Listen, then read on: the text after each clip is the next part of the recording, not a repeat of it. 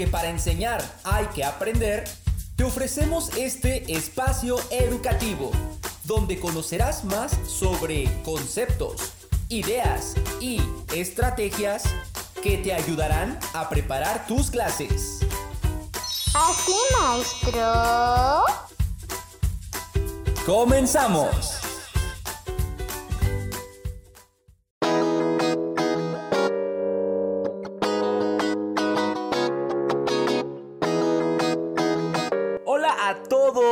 Saludos cordiales para cada uno de ustedes. Se reporta desde este lado del micrófono su amigo Omar Tapia y les doy la bienvenida a nuestro episodio número 5. Así es, el episodio número 5 de este podcast educativo llamado... Así, maestro este espacio de discusión educativa que ustedes hacen posible. Así que continúen escribiéndonos a nuestro correo electrónico asimaestro.podcast.gmail.com Así maestro sin signos de interrogación, sin acento en la i, sin espacio. Anotamos un punto podcast que seguiremos leyéndolos como hasta el momento. Muchas gracias a todos. Avancemos entonces, avancemos porque estamos seguros que les encantará el tema del día de hoy.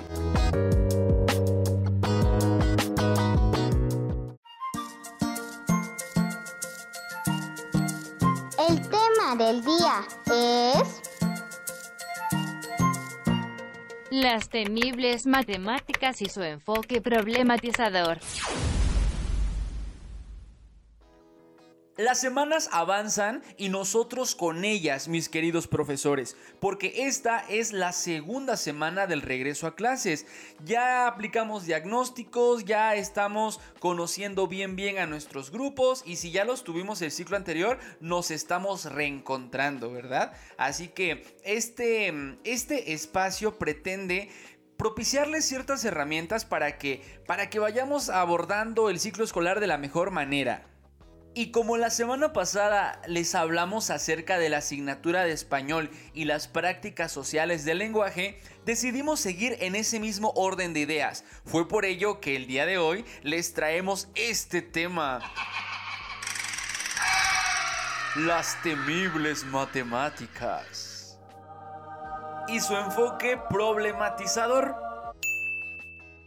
Cabe mencionar que lo que les presentaremos a lo largo de este podcast es lo estipulado para la educación primaria.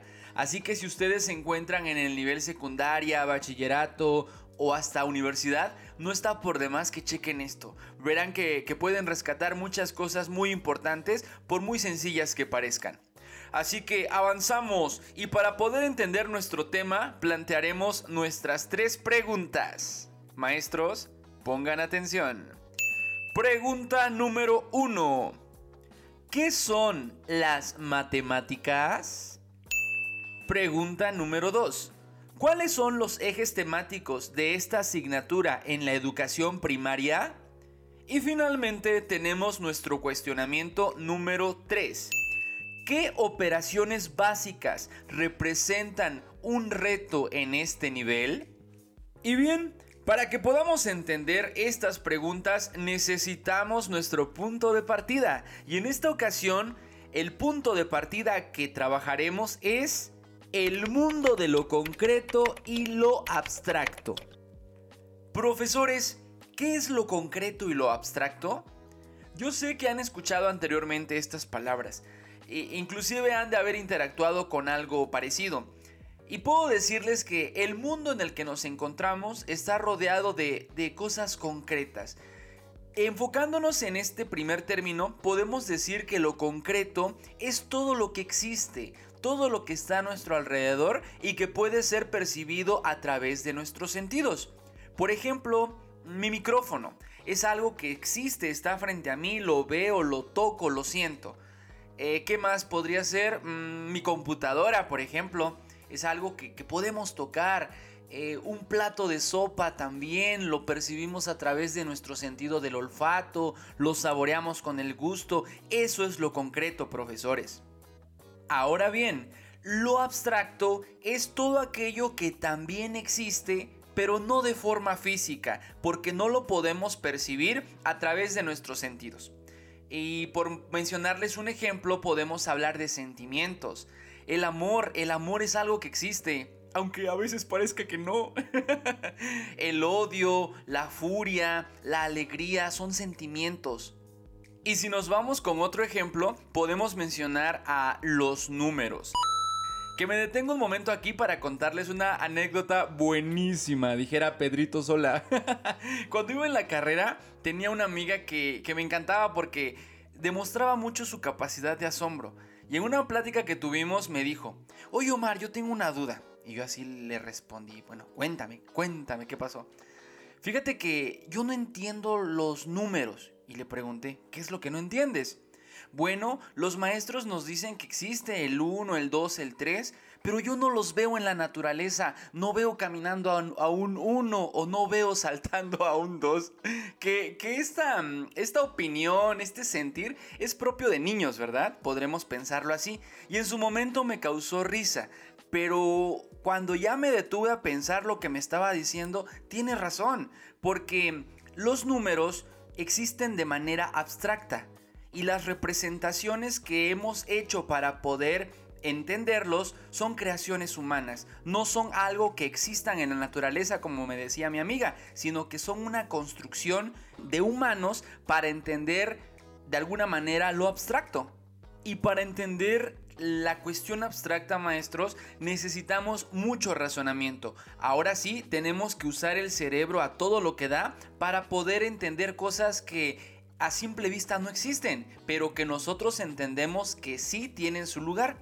Ahora bien, sin abstracción, el ser humano no habría podido edificar pueblos ni ciudades, no habría podido desarrollar el comercio, la filosofía e incluso las mismas matemáticas, profesores. Y de esta manera llegamos a la pregunta número uno. ¿Qué son las matemáticas? Buscando una definición en la web, encontramos que la matemática o las matemáticas es la ciencia deductiva que se dedica al estudio de las propiedades de los entes abstractos y de sus relaciones. Esto quiere decir que las matemáticas trabajan con números, como les mencioné hace un momento, también con símbolos, con figuras geométricas, etcétera, etcétera. Al respecto, el para muchos fundador de la ciencia moderna, Galileo Galilei, expresó en una ocasión que las matemáticas son el lenguaje en el que Dios escribió el universo. Fíjense nada más qué hermosa expresión, qué profundo, qué filosófico. Y si hacemos un análisis detenido, tiene razón.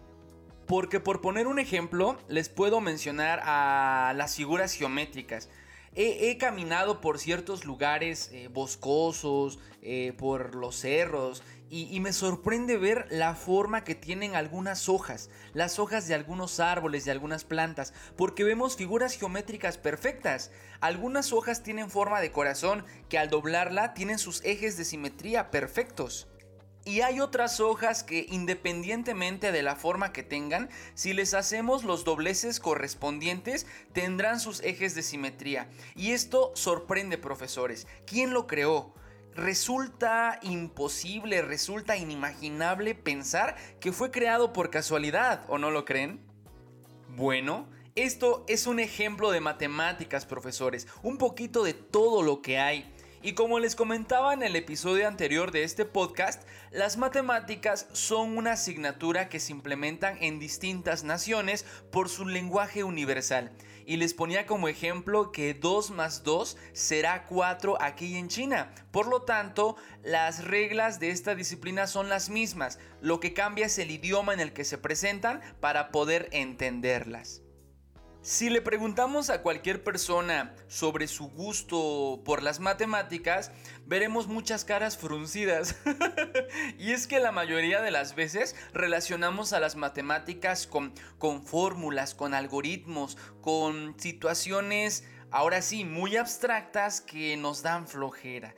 ¿Por qué? Porque nos implican hacer un esfuerzo mental para poder entenderlo y eso es lo que a veces no queremos hacer nos quedamos en el conformismo y nos aburrimos.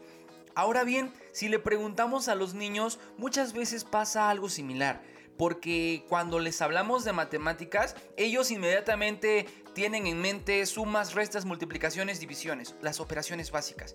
Y esto los bloquea, porque si pueden sumar y pueden restar, no hay problema. Pero cuando ya están viendo las multiplicaciones, ¡ay! empieza un esfuerzo más grande intelectual, un esfuerzo cognitivo mayor que en ocasiones es una dificultad para ellos y también para los profesores, porque al no tener la noción de lo que implica esta disciplina, no lo impartimos bien y vamos fomentando el disgusto por la asignatura.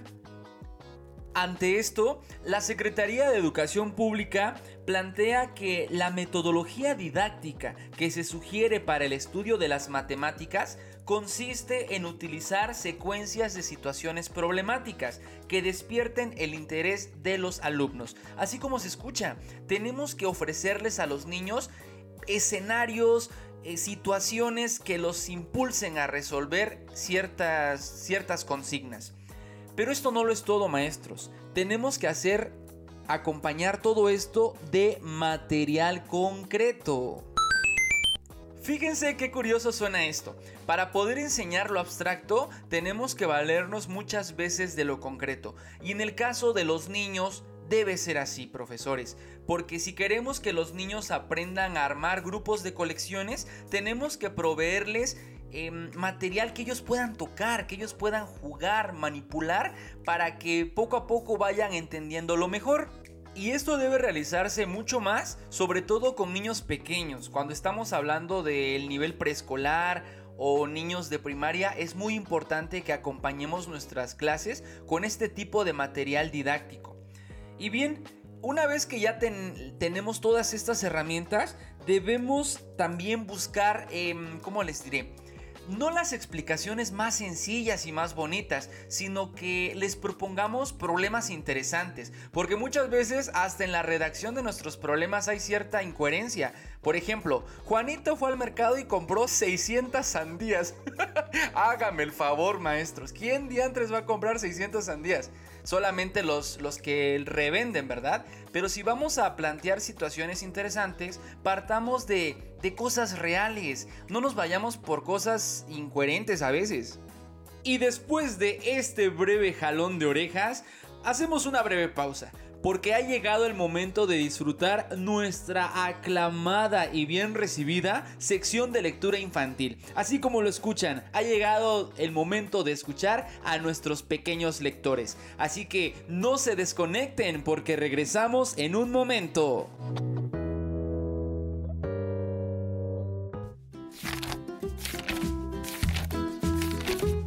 Porque la lectura es maravillosa.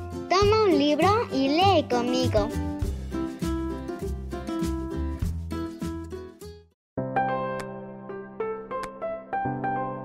Hola, me llamo Irene Marlene. El día de hoy les voy a leer el poema Bodas Negras del autor Carlos Borges.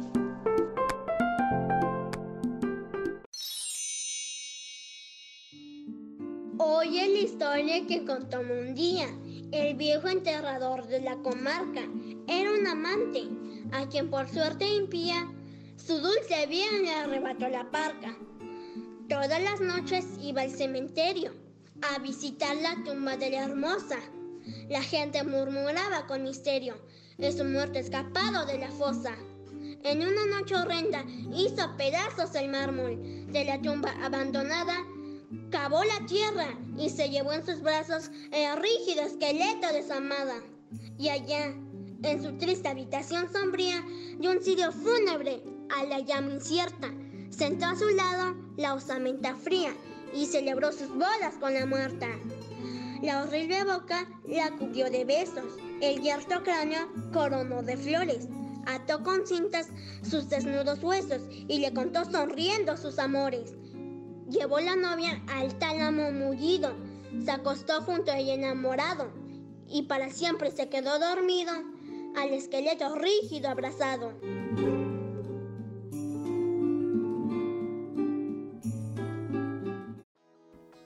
Estamos de regreso una vez más con su amigo Omar Tapia frente al micrófono en este su podcast semanal de discusión educativa. Después de haber escuchado Bodas Negras del autor venezolano Carlos Borges en voz de nuestra pequeña Aileni Marlene. Y comentando un poco sobre el texto, sobre este poema, está muy de escalofríos, ¿verdad? Me llamó la atención porque si pusieron atención, habla sobre un, un, individuo que perdió a su amor y que no pudo superar dicha pérdida, a tal grado que tuvo que desenterrar el cadáver y poder consumar su unión. Gracias Aileni, muchas gracias pequeña por unirte a nosotros y compartirnos tu lectura. Así que avanzamos maestros, seguimos con nuestro tema del día, porque en esta ocasión estamos hablando acerca de las temibles matemáticas y su enfoque problematizador. Y hago una breve pausa para, para hablar acerca de esto, de, de los enfoques de las asignaturas, porque en el caso de la primaria tenemos para el español un enfoque comunicativo y funcional. En el caso de las matemáticas se trabaja un enfoque problematizador y para las demás asignaturas en donde se encuentran las ciencias naturales, historia, geografía, formación cívica y ética, tienen un enfoque formativo. Esto es de cajón maestros, debemos de tenerlo en mente todo el tiempo porque lo vamos a ocupar. Pero como el tema del día son las matemáticas, vamos a ahondar un poco más en ellas, porque como les mencioné antes del corte, em, el estudio de, de, esta disciplina consiste en utilizar secuencias de situaciones problemáticas, de ahí el enfoque que les acabo de mencionar hace un momento. Y para poder eh, abordar los contenidos, los temas, los vamos a agrupar en tres grandes ejes. Y de esta manera, profesores, llegamos al cuestionamiento número 2. ¿Cuáles son los ejes temáticos de esta asignatura en la educación primaria? Aquí viene lo bueno, profesores, porque esos tres ejes temáticos que trabajamos en esta asignatura son los siguientes. El primero sentido numérico y pensamiento algebraico. El segundo eje temático es forma, espacio y medida. Y por último tenemos el manejo de la información. Los contenidos que estemos trabajando en cualquier grado de, del nivel primaria em, tienen su propia naturaleza, maestros. Por ejemplo, si estamos comparando fracciones con distinto denominador o si estamos utilizando el cálculo mental para resolver adiciones y sustracciones o estamos trabajando con problemas multiplicativos, son contenidos y temas que entran en el primer eje temático, en sentido numérico y pensamiento algebraico. Si en vez de eso estamos trabajando con círculos cuadrados, triángulos y estamos analizando sus medidas, estamos trabajando con áreas, perímetros o también estamos describiendo el espacio en el que nos encontramos, es decir, trabajar con croquis y analizar los metros, centímetros, etc. Estos contenidos entran en el segundo eje temático, que es forma, espacio y medida. Pero si vamos a hacer encuestas y vamos a vaciar la información en tablas, vamos a analizar estadísticas, bueno, entonces estaríamos hablando ya del tercer eje temático que es manejo de la información. Esto lo debemos de tener muy presente, profesores, porque lo vamos a especificar en nuestra planeación ya sea que trabajemos de manera semanal, quincenal, mensual, depende de, cómo sea la planeación que ustedes diseñan, tenemos que especificar el eje temático que se está abordando, ya sea en el proyecto o en el tema que estamos trabajando con nuestros alumnos. Así que una vez dicho esto, nos vamos con la pregunta número 3. ¿Qué operaciones básicas representan un reto en este nivel?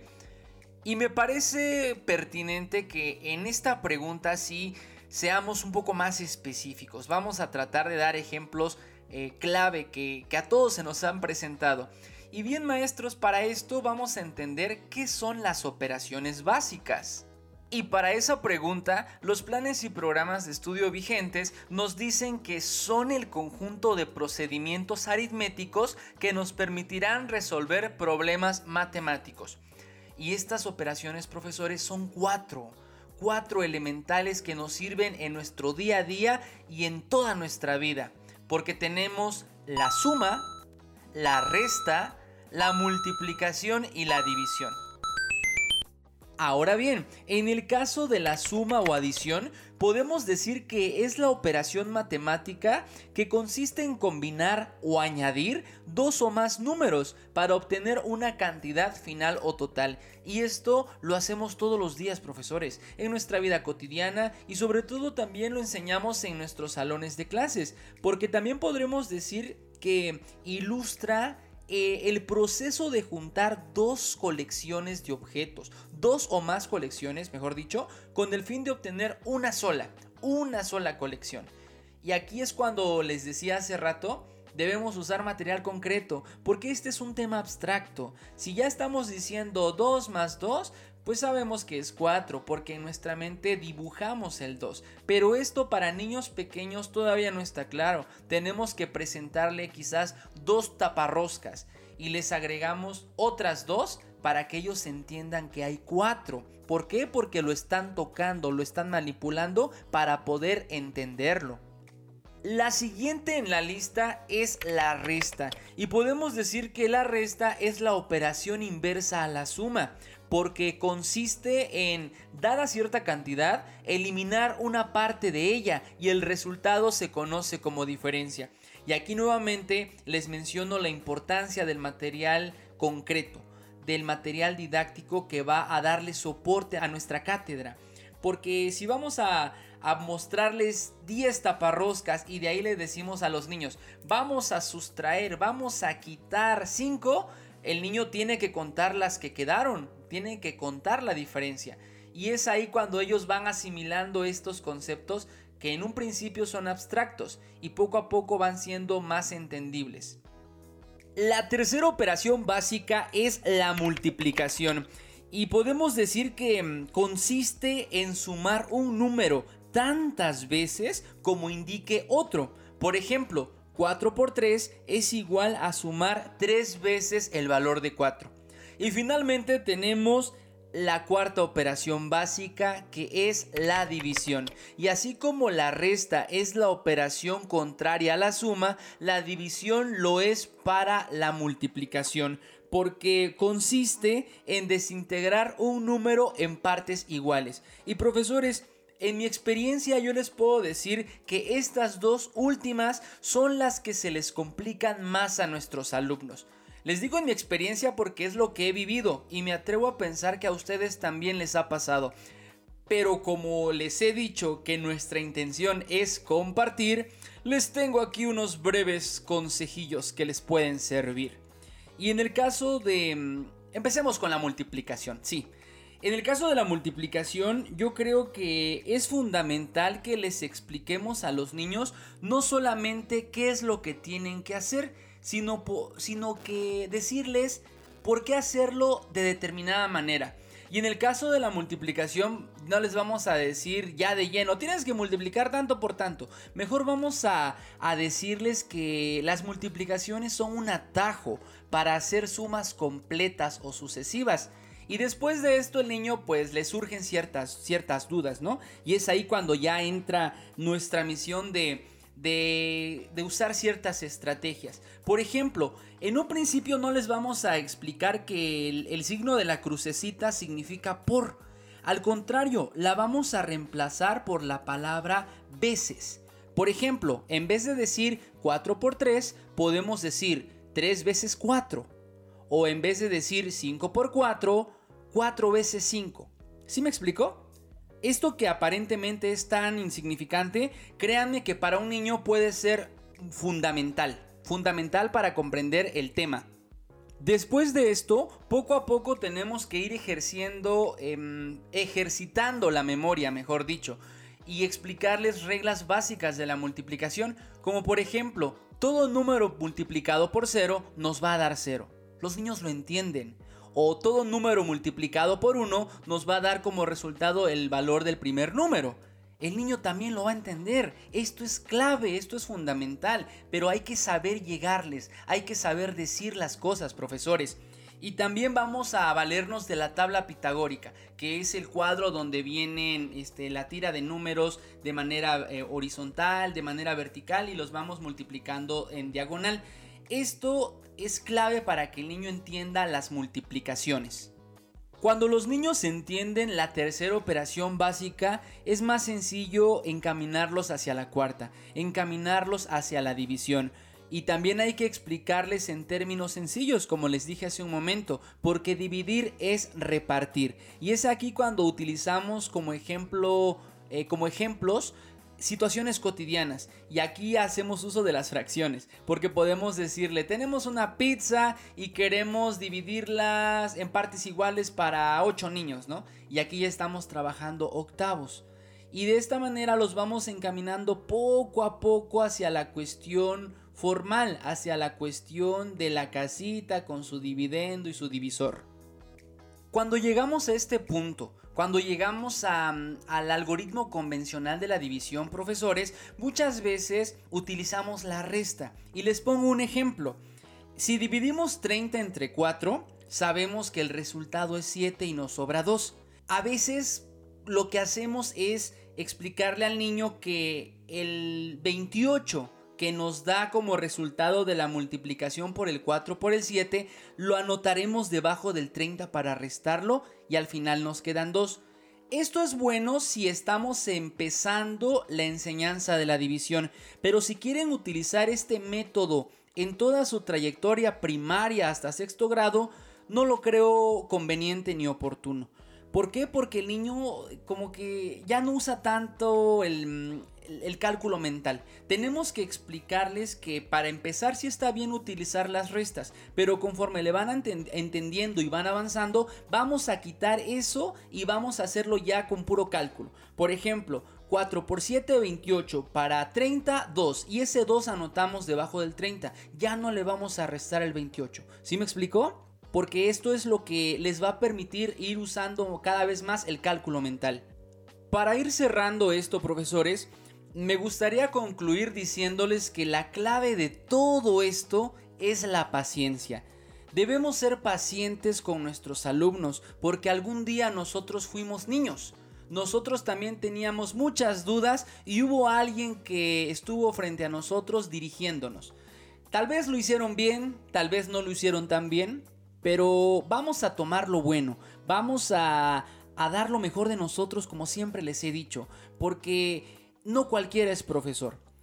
Sí, habrá muchas personas que tengan conocimiento de todo, pero ese arte de educar, de saber decir las cosas, solamente unos cuantos. Y yo confío en las buenas intenciones de mis colegas. Es por eso que, que estoy aquí compartiéndoles lo que a mí me ha servido y lo que sigo poniendo en práctica, porque también sigo con retos que me han este, quebrado la cabeza en más de una ocasión, pero aquí estamos porque cuando hay voluntad, como se los he dicho ya varias veces, todo se puede, maestros. Paciencia y mucho compromiso. De esta manera es como llegamos al final de nuestro episodio número 5.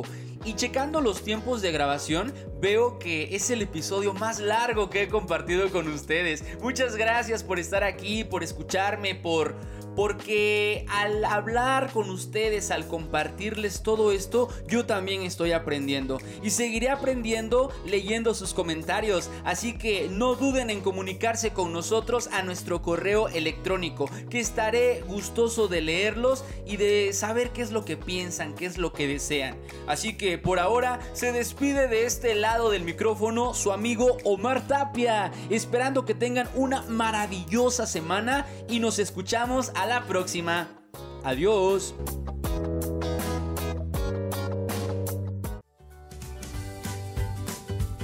Esto es todo por hoy. Nos escuchamos la próxima semana.